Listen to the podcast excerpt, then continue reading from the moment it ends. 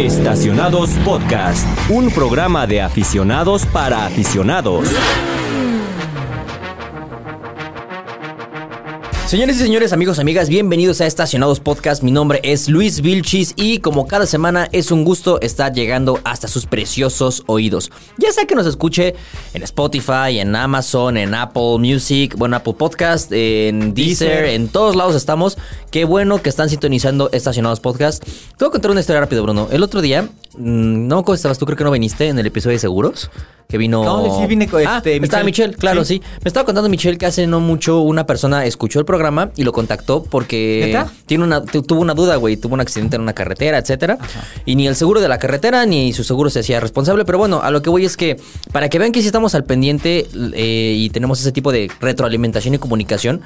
Nos pueden buscar, nos pueden encontrar por redes sociales. eh, contactaron a Michelle en este caso. Michelle ya, ya le dio un seguimiento. Entonces, Qué buena onda. eh, me- me- fíjate que me pone feliz el saber que el podcast ayudó a alguien, ¿no? Que, que alguien nos puso atención, que alguien eh, escuchó lo que teníamos que decir y que bueno, eh, estamos haciendo el servicio a la comunidad, podrían por, dirían por ahí, ¿no? Ya escucharon que esta semana está en los micrófonos Brunito y quizá por ahí se van a dar cuenta que hace falta una voz eh, celestial, una voz angelical. Una voz de, de señor. Una voz eh, de abuelito, de jubilado, ajá. Y te va a pasar a ti. Estamos hablando de Raúl Silva. Esta semana no pudo estar con nosotros porque resulta que se le atravesaron un par de problemas. Sí estaba confirmado, pero bueno, al final del día ya, ya no pudo estar con nosotros. Hoy no está salvando el mundo, hoy no está eh, viajando a ningún lado, hoy simplemente pues no llegó. Hoy le sirvieron mal el cold brew en el- la cafetería de la sirena. Entonces se, se quedó, se quedó a reclamar. Básicamente, algo así. Le pidió con leche deslactosada y se la dieron normal. Y pues por ahí anda echándose, está echándose un zapateado en el baño, como dirían por ahí. Bruno, el episodio de esta semana va a ser contar tu experiencia del viaje que tuviste hace una, Una semana, semana. que vino Fernando de Bateador Emergente, que te, que te suplió en el programa porque te fuiste a Detroit, ¿cierto? Exactamente. Fuiste a conocer no un coche, sino toda una tecnología que va alrededor de los coches, ¿no? Es como... Exactamente. Bien, entonces antes de que pasemos a eso, eh, le, le dimos a la gente como este insight. Cuéntanos, o más bien recuérdanos, porque es tu trabajo de cada semana, aunque a veces me lo aviento yo cuando no estás, las redes sociales. Redes sociales. ¿Y por qué nos tienen que seguir ahí? ¿Por qué nos tienen que seguir? Porque hemos estado subiendo contenido pues con mucha información relevante sobre temas de cómo cuidar el coche o cuándo te toca verificar, cuándo te toca hacerle cierto tipo de mantenimiento al coche, así como curiosidades, eh, notas interesantes, eh, reels, novedades de la industria.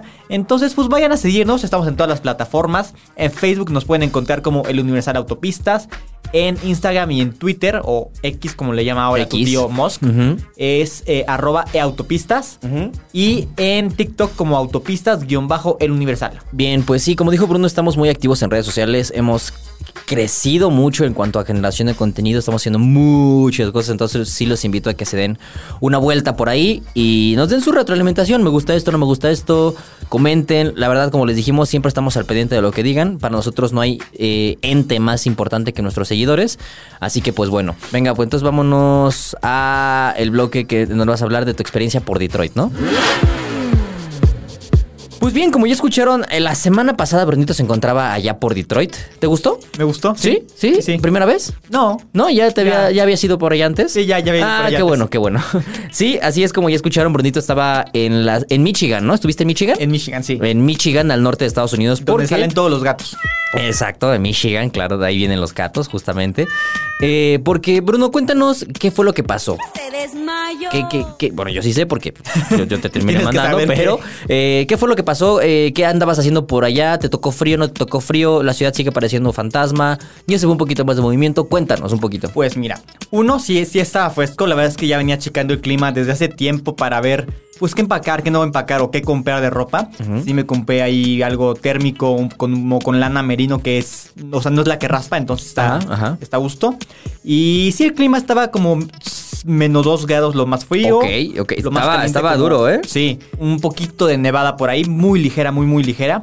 Pero eh, aunque es la ciudad de la industria automotriz, al menos en Norteamérica, pues no fuimos a manejar ni a conocer algo de una marca de autos en, en concreto, sino que la invitación fue por parte de Forvia, que es una empresa proveedora, híjole, de muchísimas cosas para toda la industria automotriz. Sí, justamente por ahí la gente nos... Mira, la gente tiene este concepto de que pues un coche es metal con ruedas y un, motor y vámonos, ¿no? Chingue su madre.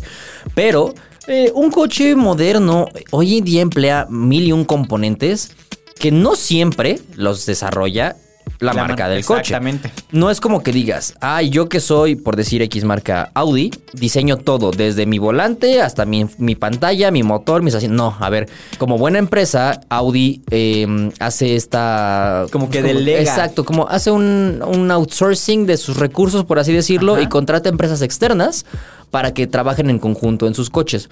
Forbia es una de estas, ¿no? Exactamente. ¿De dónde es la empresa y qué es lo que hace? Pues mira, la, la empresa madre se llama Faurecia, es una marca, una empresa francesa que nació eh, hace como unos 25 años y a lo largo de su historia siempre ha sido proveedora, pero con eh, en años recientes se ha dado cuenta pues de las necesidades, necesidades de sustentabilidad, tecnología y toda esta nueva visión que tienen las marcas en general. Entonces ha ido eh, adquiriendo y formando lazos con otras empresas. Una de estas es Forbia, ha también formado lazos con Gela, que son estas de los Ah, los faros, claro. eh, limpiadores, todo esto.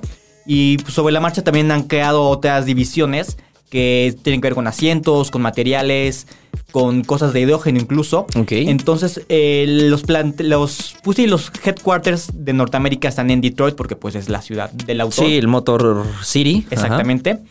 Y lo que fuimos a ver fueron las novedades que veremos en los coches en los próximos, pues no sé si años o meses, Ok, Ah, ok. pero o sea, en poco tiempo. o sea, tecnología ya muy palpable, ¿no? sí, muy, muy palpable. Eh, en ese sentido, ¿qué tanto crees que importa que una marca externa se meta en ese tipo de situaciones? Te lo pregunto porque, ve, eh, nosotros a veces cuando desarrollamos algo, quizá no es la misma escala, ¿no? Pero cuando nosotros queremos hacer algo aquí en el periódico, eh, digamos que lo vamos haciendo como por proyectos, ¿no? Es tu proyecto, es mi proyecto, proyecto de quien sea, ¿no? Y a veces nos centramos como en nuestras necesidades, en lo que nosotros queremos, en lo que nosotros nos gusta, pero siempre es bueno tener este, esta retroalimentación externa, ¿no? ¿Tú crees que si en este caso Forbia no tuviera participación, los coches serían diferentes? Yo creo que sí serían diferentes. Ok. Quizás no tendrían, por ejemplo, el aspecto tecnológico o en cuanto a materiales que hoy tienen. Porque, a ver, ahí te va un ejemplo. Ajá. Hay una división que nació en el 2022, o sea, en épocas pandémicas, es un Ok. periodo pandémico, eh, que se llama Materi Act, que es eh, la división que se encarga de generar materiales para el interior de los coches a partir de eh, residuos orgánicos, residuos inorgánicos y procesos de reciclaje. Entonces, en esta división, eh, lo que hace Forbia es llegar con X armadora y decirle, bueno, a ver, podemos hacer tus insertos del tablero eh, que parezcan aluminio, que parezca negro piano, o lo que hacen también es, ubicas que la Volvo X30 Sí. tiene estos paneles como que ¿Agujerados? parece que son como grises como con terrazo así como el Ah, piso. sí, ajá, sí, sí. Eso sí, lo sí. hacen ellos. Ok. Ah, ok. Entonces tienen diferentes propuestas en cuanto a colores y forma de verlo porque tienen, por ejemplo, materiales de shell. ¿Cómo se dice shell? El Eh, de que conchas. De conchas, ajá, ajá. De que sea Ay, mi visible compa, o el no que la se va unos días a Estados Unidos y... Y ya no habla Ajá, español. Ajá, exacto. Eh, tienen esto de que usan conchas y el cliente puede decidir si las quiere visibles o no en sus vehículos. O sea, al final del día, eh, ellos sí proveen estas soluciones y, al Ajá. fin- y el cliente es el que va a tomar la decisión Exactamente. de cómo lo quieren, ¿no? Sí. ¿Con qué marcas trabaja Forbia, sabes? Porque ahorita dijiste Volvo. Por ahí sé que también tienen alguna algo que ver en Tesla, eh, Ajá. que tengo entendido que justo van a tener algo en la fábrica de México, en la que se, en la Gigafactory que se tendrá que hacer en México. Pero ¿qué más hay? O sea, cuéntame, ¿con quién más trabajan? Híjole, pues mira, ahí te va el fun fact del día. Uno de cada dos coches que ves en la calle tiene tecnología ¿En o serio? materiales de O sea, Forbia. 50%. Exactamente. Este sí, este no, este sí, este no, este ajá. sí, este sí, este no, este no. O sea, te puedes ir así, 50, Exacto, ok. tal cual. Ajá. Algo, ahí tenían varios eh, prototipos de, o sea, no de un coche como tal, no como los autoshows, pero sí con un coche simulado o la cabina con distintas soluciones. Había uno que me llamó mucho la atención que era eh, sobre estas cámaras digitales en lugar de espejos, Ay, así como los tiene el, el Electron que discúlpame que te interrumpa, otros. pero qué fea solución. Nadie pidió que reinventaran los espejos porque es una solución fácil, útil y siempre funciona, güey. O sea, y además tienes esta ventaja de que puedes jugar con los ángulos, subirte, bajar, ver, eh, voltear la mirada. Los espejos con pantalla es horrible, no Ahí puedes hacer eso. Esos son los de ahorita. Ok, ajá. Porque el que está ahí, que de hecho no pudimos tomar foto porque pues era un poco top secret. Pero sí lo puedes Sí decir. lo, sí lo puedo decir, Ah, sí. ok. Eh, es que en estas, las cámaras como la de Leton, tiene cierto ángulo, a lo mejor sí lo puedes abrir o cerrar, pero al final de cuentas se va a ver un poco de la cola del coche. Ajá. Y tienes como que ciertas limitantes cuando llueve, cuando hay neblina o cuando está nublado, porque pues al final lo ves a través de una pantalla. Aquí lo que se propone es diversos ajustes automáticos según la iluminación exterior, según la hora del día, según las condiciones climáticas, e incluso abrir el ángulo de visión a más de 100 grados. Hace como que transparente el coche. Ok. Eh, entonces hay- había una demostración donde se simulaba como lluvia o neblina y que incluso como que remarca los coches y las personas, los peatones, las bicis que están alrededor para que justamente tú los veas. O sea, no se quede como algo borroso por ahí. Ajá, ajá. Eh, esto lo logran mediante la unión de las imágenes de las cámaras laterales, las cámaras frontal Traseras, y trasera, ajá, de todas las cámaras. Entonces logras como una visión 360, así como si fueras, no sé, una mosca. Y no sé, me pareció como que, justamente porque también decía, pues las cámaras en lugar de espejo es como que muy incómodo, pero esto propone la solución a los problemas que hoy tenemos. Fíjate en que, eso. o sea, lo dices, lo dices muy fácil. Ya veremos en la práctica cómo, cómo se desarrolla esto. Pero te iba a preguntar otra cosa. Eh, en, cuando ellos plantean este tipo de soluciones, ¿ellos Ajá. hacen todo desde cero? Sí. ¿O ellos también tienen un subcontrato con alguien? No, ellos desarrollan eh, lo que nos- nos exponían. Haz de cuenta que era como- una feria de ciencias. Donde vas con primero A y te hablan Ajá, de la ajá. célula y así. Ajá. Un volcán de- Algo de, con, vinagre bicarbonato y de- bicarbonato, claro. Todos lo hicimos, creo. Ajá, pues claro. Este, entonces eh, tenían ahí su gafetito y decía que era el ingeniero o el diseñador de, ¿Qué tal? UX o de UI o de ingeniero de no sé qué otra cosa. Entonces sí, ellos lo desarrollan y lo que hacen es que van con las marcas y les dicen, bueno, o las marcas los buscan y dicen, tengo esta solución, podemos trabajar sobre ella si es que quieres algo muy en concreto, si a lo mejor quieres que... Voy a inventar, como BMW, de que quieres que le gire el dedo y se suba el volumen, lo podemos hacer. ¿No lo quieres? No se lo ponemos. Ok. Entonces, así porque si al día siguiente va Mercedes y dice, también quiero eso, pues entonces, ¿cómo le haces para diferenciar de una marca con otra si tú se los vas a proveer a los dos? Entonces, eso ofrecerles también un poco esta variedad de opciones que puedan ellos decidir que según crean les acomoda a sus clientes. Oye, entonces su departamento de investigación y desarrollo debe ser enorme, está ¿no? cañón, está cañón. ¿Tuviste chance de ver algo de ese tipo? En asientos sí. Ok. Y de hecho, ah, también anteriormente había platicado con Carla Góngora, que es la directora de desarrollo en cuanto a la división de asientos aquí en México. Ok. Y algo que le preguntaba era, era a ver, tú como mujer, no, o sea, sin sonar sexista, las mujeres tienen un, un, un, Cuidado que nos van a fonar. un Ajá. catálogo de ropa más amplio que los hombres. Ajá. O sea, que sí el vestido, que sí con lentejuelas, con ajá, que sí jeans blancos, jeans azules, jeans negros, Bueno, lo que ta- sea. o sea, cual- cualquier hombre puede vestirse también así. También, ¿ok? ¿Estás de pero pues es más común en Eh, mujeres. ok, ajá. Entonces le decía como, entonces, o sea, como mujer al- a cargo de esta división, ¿qué impacto Hiring for your small business? If you're not looking for professionals on LinkedIn, you're looking in the wrong place. That's like looking for your car keys in a fish tank. LinkedIn helps you hire professionals you can't find anywhere else, even those who aren't actively searching for a new job but might be open to the perfect role. In a given month, over 70% of LinkedIn users don't even visit other leading job sites. So start looking in the right place. With LinkedIn, you can hire professionals like a professional. Post your free job on linkedin.com/people slash people today. Ha tenido en la creación de asientos, no solamente en el acoginamiento, sino en los materiales que los recubren? Porque pues a lo mejor dices, chin, con el estoperol de la bolsa ya se levantó el- la piel o ah, ya se ensució porque mi pantalón es rojo y el asiento es blanco, entonces pues se ve ahí horrible. Entonces sí están como que muy atentos a esos detalles. Además de que en Detroit tenían algunos prototipos de asientos que por cierto parecían como de Peugeot. O sea. Como que la forma, los botones de la ok, cabecera. Ah, o sea, ok. Ajá, ajá. En donde es así como las plataformas de los coches son modulares, que puede ser un Polo o un Passat con la misma plataforma. Algo así con los asientos, en donde digamos que el esqueleto es el mismo para diferentes tipos de asientos. Y según sea la versión o la necesidad, le pueden poner que si calefacción, que si masaje, que si ajuste eléctrico. O e incluso irlos eh, cambiando como Lego ok. para cambiar de mejor de tela a piel o de piel negra a piel beige. Eh, obviamente eso no lo hace el El conductor. con- eh, sí, no lo hace el cliente, sino lo hace la marca de coches. Exactamente. Ajá, ajá. Entonces era esta idea de que en lugar de tener un asiento como lo conocemos hoy en día, que sea un asiento modular en el que le puedan quitar el respaldo o la cabecera o la banca y ponerle otro con el mismo diseño pero con otro color. Oye, bueno, y ahorita estamos hablando como solamente de hardware, por así decirlo, que asientos, que materiales y todo, pero mencionaste UX, que para quien eh, no tiene conocimiento de este lenguaje en la industria automotriz, UX significa User Experience, que es básicamente las pantallitas y Ajá. cómo funciona todo este desmadre, ¿no? Ellos también desarrollan entonces este tipo de soluciones. lo hacen. ¿Y con quiénes han trabajado? ¿Qué es lo que están haciendo? ¿Qué es lo que te pudieron enseñar? ¿Qué nos puedes contar? ¿Qué están haciendo? Están haciendo una pantalla, bueno, no la pantalla, sino más bien el software en el que la pantalla eh, está más bien pensada que sea una pantalla, eh, no sé, unas 14 pulgadas, le calculo, horizontal, no, no vertical, eh, en la cual tengas acceso a Teams o a Zoom. Ok. Eh, obviamente no con cámara porque pues chocarías si ujú. lo quieres chocar. Pero también tienes la opción para descargar juegos o aplicaciones como YouTube o, o TikTok. Ok. Y que incluso, eso está pensado para eléctricos, cuando te tienes a cargar, puedas intercambiar la vista de la pantalla hacia el lado del conductor, hacia el centro o hacia el lado del copiloto. Ubicas que, por ejemplo, Land Rover tiene o tenía, no estoy seguro, estas pantallas que de- desde el ángulo del conductor se opaca para que no lo vea. Ah, sí, ajá. Eso también lo hacen ellos. Entonces, si quiere el cliente, pueden hacer estas pantallas que, además de cambiar el lado de la imagen, que se opaquen, eh, de Gela con los faros. También crearon el faro Matrix LED de la Cayenne Ok. eh, que tiene 16.000 LEDs. Además, todo el software, toda la- todas las computadoras y todo lo que hace que se apaguen y que detecten, todo eso lo hacen ellos.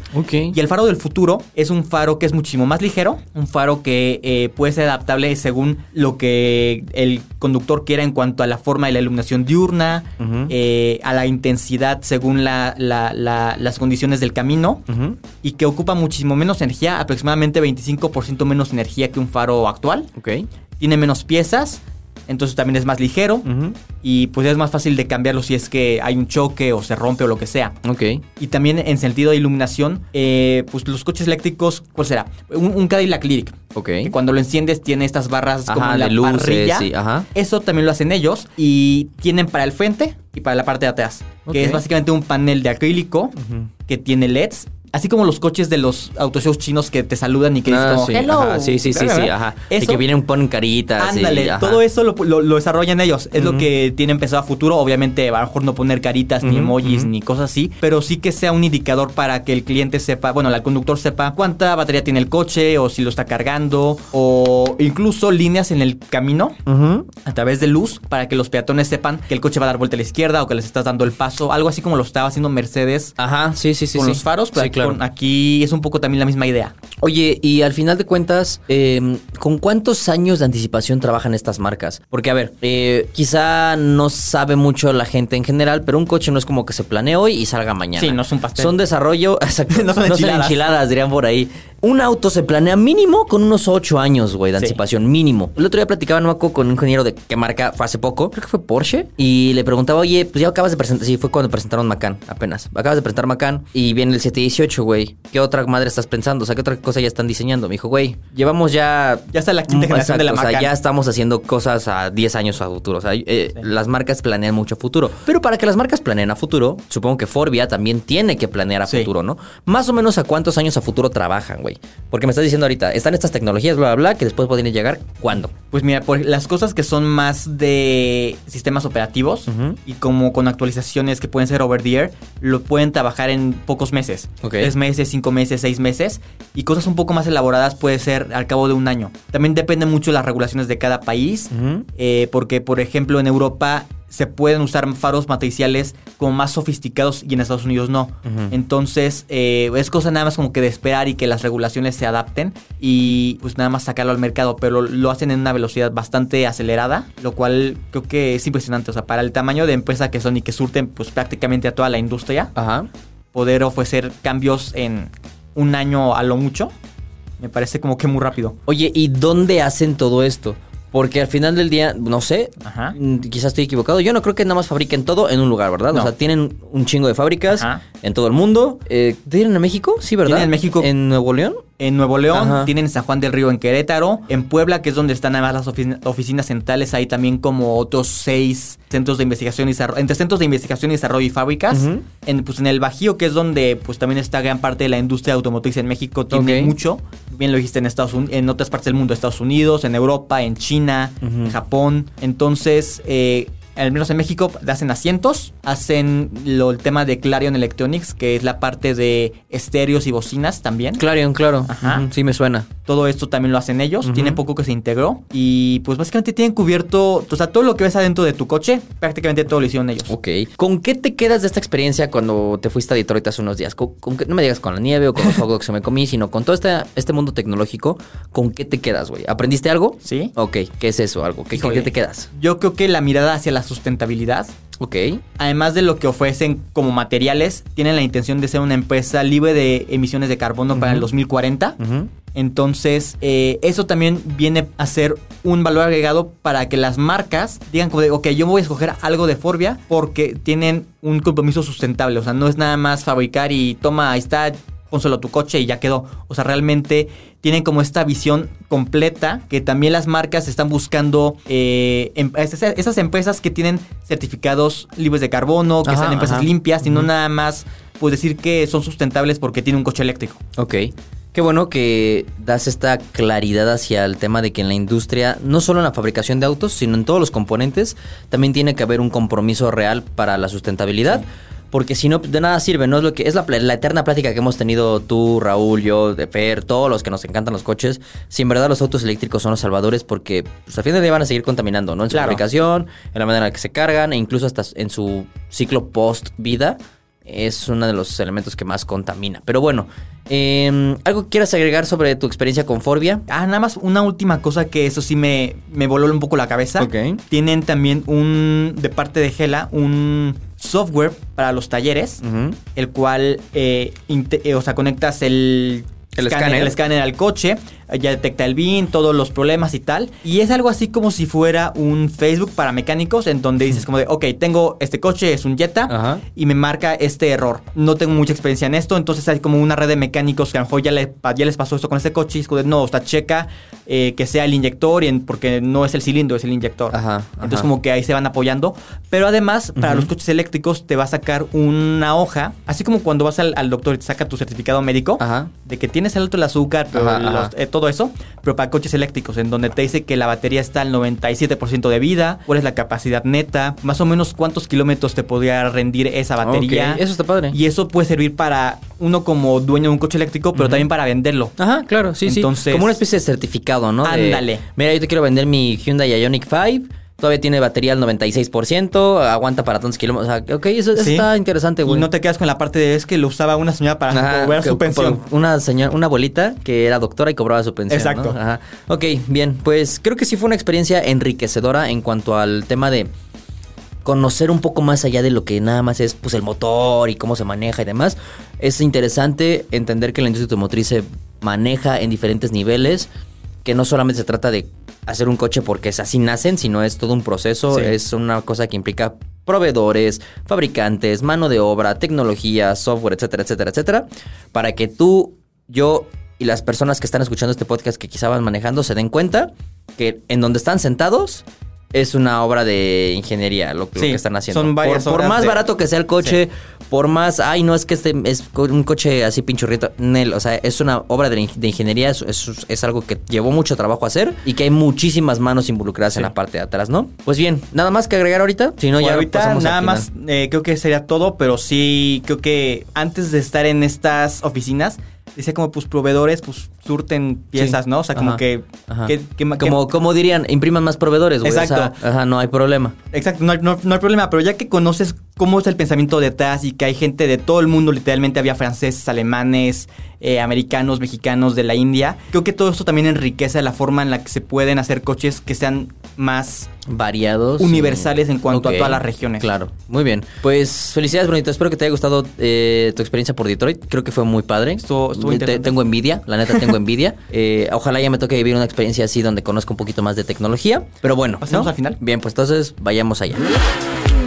Pues bien, ya que escucharon la historia de Brunito ahora que fue a Detroit, eh, nos gustaría escuchar lo que ustedes tienen que decir, así que los invitamos a que pasen a redes sociales y nos dejen ahí un mensajito, un like, un ¿saben qué? Ya me tienen hasta la madre, ya cállense, lo que sea es bien recibido. ¿Por qué no te callas? ¿Dónde nos pueden encontrar, Bruno? Nos pueden encontrar en todas las redes sociales. En Facebook estamos como El Universal Autopistas. En TikTok como Autopistas-El Universal. Y en X y en Instagram como arroba eautopistas. La verdad es que sí los invito a que se den una vuelta porque sí estamos al pendiente, no crean que somos así como de, ay, pues sí, ahí nos ponen mensajes y nunca contestamos, no, en verdad estamos muy al pendiente de lo que nos dicen, intentamos generar una comunicación directa con nuestros seguidores para que, pues, le pongan una cara a todo esto, ¿no? Para que no sientan que están hablando con una máquina o con un pedazo de papel o con lo que sea, eh, sino que hay gente detrás de esto que también es pasional de los coches y está aquí para ayudarlos y para hacerles la vida dentro de la industria mucho más fácil, ¿no? Exactamente. Eh, un El agradecimiento tío. a producción, porque sin ellos no sería esto posible, que cada semana nos escuchan. Eh, toda la semana, yo creo que, imagínate, güey, estar escuchando nuestra voz toda la semana editando el clip. Y nada, yo, ¡Me quiero volver chango! Pobrecitos, la verdad es que los agradezco mucho que nos ayuden así. Pero bueno, Raúl, si, escuchas, si estás escuchando esto, no te presentes ya la próxima semana, estás despedido. Abajo está tu, Eh, tu cheque. Te pedimos por favor que si vienes traigas una pluma azul y pasas a recursos humanos y ya, es todo, ¿ok? Muchas gracias, Raúl. Señores y señores, nos escuchamos la próxima... Ah, no, nos escuchamos el jueves porque este sale el martes. Y pues nada, los invito a que nos sigan. Y ahora sí, como diría Raúl, hashtag, nos, vemos en el tráfico. Muchísimas gracias, hasta luego. Adiós. Estacionados Podcast, un programa de aficionados para aficionados.